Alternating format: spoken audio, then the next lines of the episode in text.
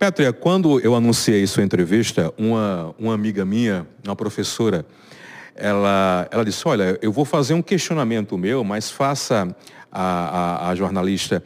Nós vivemos hoje um mundo de extrema competitividade. É o correr para a sobrevivência é, ter que acordar cedo, ter que trabalhar, ter que ter uma formatura, uma especialização, outra especialização, muita concorrência, muito barulho, é trânsito, é família, é filho.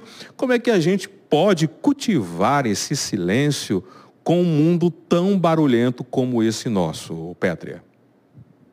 Conrado, eu falo sobre isso no livro, inclusive capítulo 5, se não me engano, aliás, capítulo 3, em que eu converso com neurocientistas, é justamente a respeito disso. Eu já vou te dar resposta na lata, inclusive para essa professora que fez a pergunta para a gente.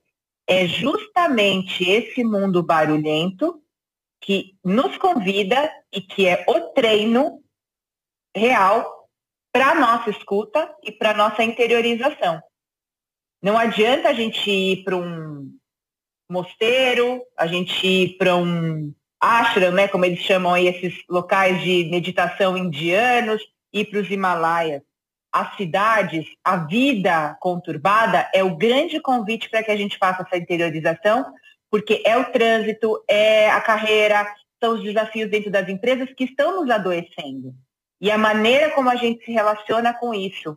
Eu vou te dar um exemplo prático, inclusive. Quando eu assumi o meu programa, eu faço há nove anos, eu estou já há 18 anos na Rádio CBN, trabalho como jornalista, repórter, fui repórter, logo me tornei apresentadora, âncora, e há nove anos eu apresento o meu programa que se chama Revista CBN.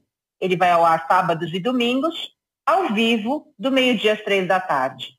Estou há nove anos no ar. É um programa de sucesso, de grande audiência e de grande repercussão, graças a Deus, mas é muito comum, ou era muito comum antigamente, as pessoas falarem, nossa, mas você apresenta um programa de final de semana e acharem estranho. Não, porque você tinha que estar na semana, você tinha que estar na televisão. É sempre, é sempre, a, a, as pessoas, no geral, a gente tem uma cultura de estar sempre projetando o que a gente não tem. Em vez de exercitar a gratidão pelo espaço que nos é dado e fazer daquilo o melhor que a gente pode. Então, o meu convite, inclusive essa é a resposta, quando a gente está sempre colocando fora a meta, fora de nós, é voltar para si mesmo e se perguntar e se escutar. O que, que eu de fato quero? É a forma ou é o conteúdo? E eu, quando alguém me perguntava sobre um programa de final de semana, eu falei, eu quero atingir as pessoas. Eu quero conversar com as pessoas. Eu lembro que eu falava assim, eu quero conversar com gente igual a minha avó, está em casa ouvindo rádio. E hoje o programa ele é um grande sucesso justamente com pessoas que querem o quê, Conrado? Conexão. Em meio ao quê? A tanta desinformação. Esse tema da desinformação ele não era tão forte há nove anos atrás, quando eu assumi o programa. Hoje o programa acabou virando um grande oásis de o quê? Reflexão, de pausa, mas de muita conversa. Então, é uma grande aposta que eu, que eu tenho, que eu chamo as pessoas para isso, para a gente se escutar e honrar o que a presença nos traz. Quando a gente faz esse exercício de escuta pessoal, seja por meio da meditação, mas seja por meio da corrida, muitos dos meus entrevistados do livro, eles falam, né? Tem gente que, sei lá, joga tênis, tem gente que corre, tem gente que faz meditação. Tem, várias, tem vários exemplos aqui. Yoga é uma coisa muito boa também. Seja lá qual o caminho que você encontra para treinar a tua concentração, é um treino da escuta e é muito democrático. Quanto mais democrático for, quanto menos dinheiro exigir para você conseguir fazer esse treino, mais eficiente vai ser para você trazer para sua vida do dia a dia. Independente do que você faça, de qual carreira você tem, da dificuldade ou da facilidade financeira. Escutar o teu silêncio, Conrado, é algo extremamente democrático e extremamente necessário, inclusive para uma democracia tão conturbada. Eu abro o livro, inclusive, com uma, uma fala, com um texto de um filósofo sul-coreano, está fazendo muito sucesso os pensamentos dele, e ele lançou um livro que se chama Infocracia.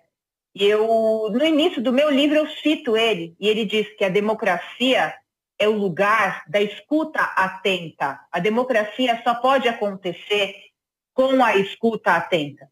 E como a gente vai ter uma democracia saudável se a gente não se ouve?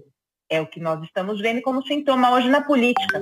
Então, no livro, eu traço esse arco que vai desde o meu interno, da minha escuta pessoal, interior, esse treino de atenção ao que eu sinto, ao que eu penso, ao que eu converso comigo mesmo, e o arco vai desde o pessoal até o mais coletivo, que é a questão política, a questão da democracia.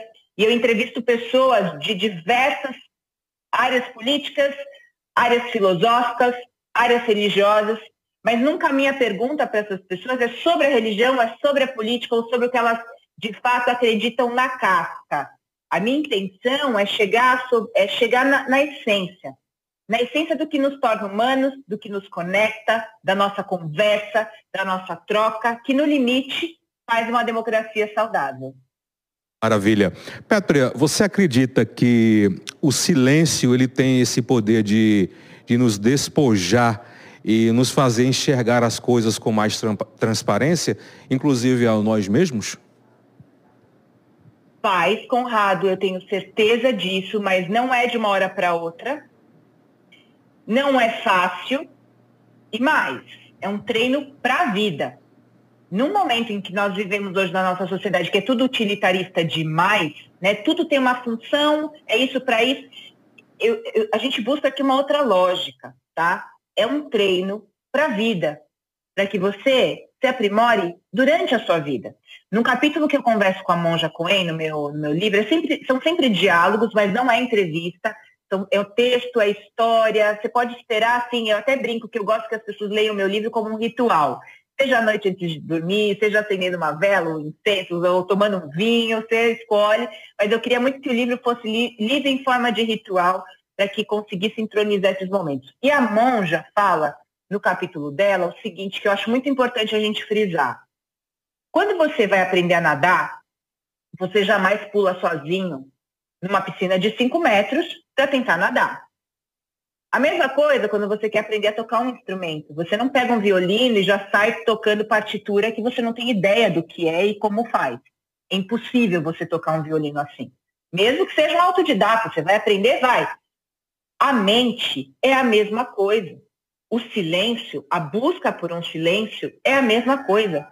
Se você senta sem um treino, sem uma instrução, sem aprender a fazer isso, a mente, a nossa mente é a ferramenta, se não a mais poderosa, uma das mais poderosas que a gente tem como ferramenta do corpo humano para alcançar o que a gente precisa para absorver da vida, para a existência. Você não chega desafiando a mente dessa maneira. Ah, hoje eu vou sentar em silêncio. Muitas pessoas tentaram isso, inclusive, por exemplo, durante a pandemia, e surtaram a voz interior, que é barulhenta demais.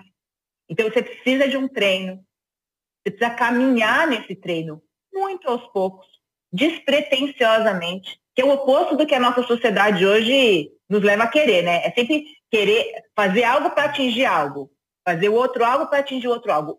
Quando você vai treinar o silêncio, você começa a abrir camadas de você mesmo que às vezes não é fácil de você encarar. Então, é importante que você tenha um professor ou uma professora. É importante que se vá com calma, para que a gente atinja isso que você me perguntou, essa clareza. Aí sim, com o treino adequado, com a dedicação à disciplina e a não desistência, não desistir de si e desse treino, aí sim você começa a ter mais clareza, mais discernimento, mais, mais capacidade, que é isso que eu acho que é o meu ponto, assim, mais importante. A gente tem mais capacidade de fazer melhores escolhas. Melhores escolhas para a nossa vida, melhores escolhas em relação à nossa carreira, a, aos nossos relacionamentos, com quem a gente quer se relacionar, aos nossos filhos, como educar, mas mais do que educar, como ser baliza para os nossos filhos. Não encher o copo das crianças, mas ser como tutores, exemplos. Como é que eu posso ser um exemplo para os meus filhos se eu estou na barulheira e eu quero enfiar um monte de regra, um monte de coisa, sendo que nem eu tenho certeza? É muito mais importante a gente ser o exemplo. E aí, nesse sentido, sim, o silêncio é uma grande ferramenta, mas para ser treinada com, com, muita seriedade. Não é brincadeira uhum. não mexer com a mente, viu? Com certeza. Pétria, eu vi que você citou aí a Monja Cohen, o, o Pondé, neurocientistas. Quais foram os, os outros é, coadjuvantes que você conversou, que te inspirou a escrever o, o teu livro? Nossa, tem muita gente maravilhosa. Eu conversei com o, o psicopedagogo Léo Freiman, o educador Léo Freiman, que abre o livro falando sobre a escuta na infância. Eu converso com a neurocientista Cláudia Feitosa Santana, que me fala muito dos caminhos da escuta do ponto de vista físico, né? E ela ensina muito para a gente nesse sentido. Converso com a psicanalista Fernanda Aman para falar um pouco sobre o campo da escuta, como a gente faz como um psicanalista para se escutar e escutar o outro no dia a dia. Eu converso com o psiquiatra Frederico Félix e com o Dr. Mohamed Barakati, que é um médico integrativo que fala muito de alimentação e jejum, né, o, a escuta do corpo. Inclusive, eu conversei com ele hoje em live no meu Instagram, no arroba Chaves. Eu converso com Frei Beto, como eu falei aqui já, com o Luiz Felipe Pondé, com a filósofa Lucelena Galvão converso com o, psicólogo clínico, também meu colunista no Revista CBN, Rossandro Klingey, converso também com Rodney William, antropólogo e pai de santo, converso com o professor de yoga, Sagar Kahari, que é indiano e traz para a gente um pouco desse repertório.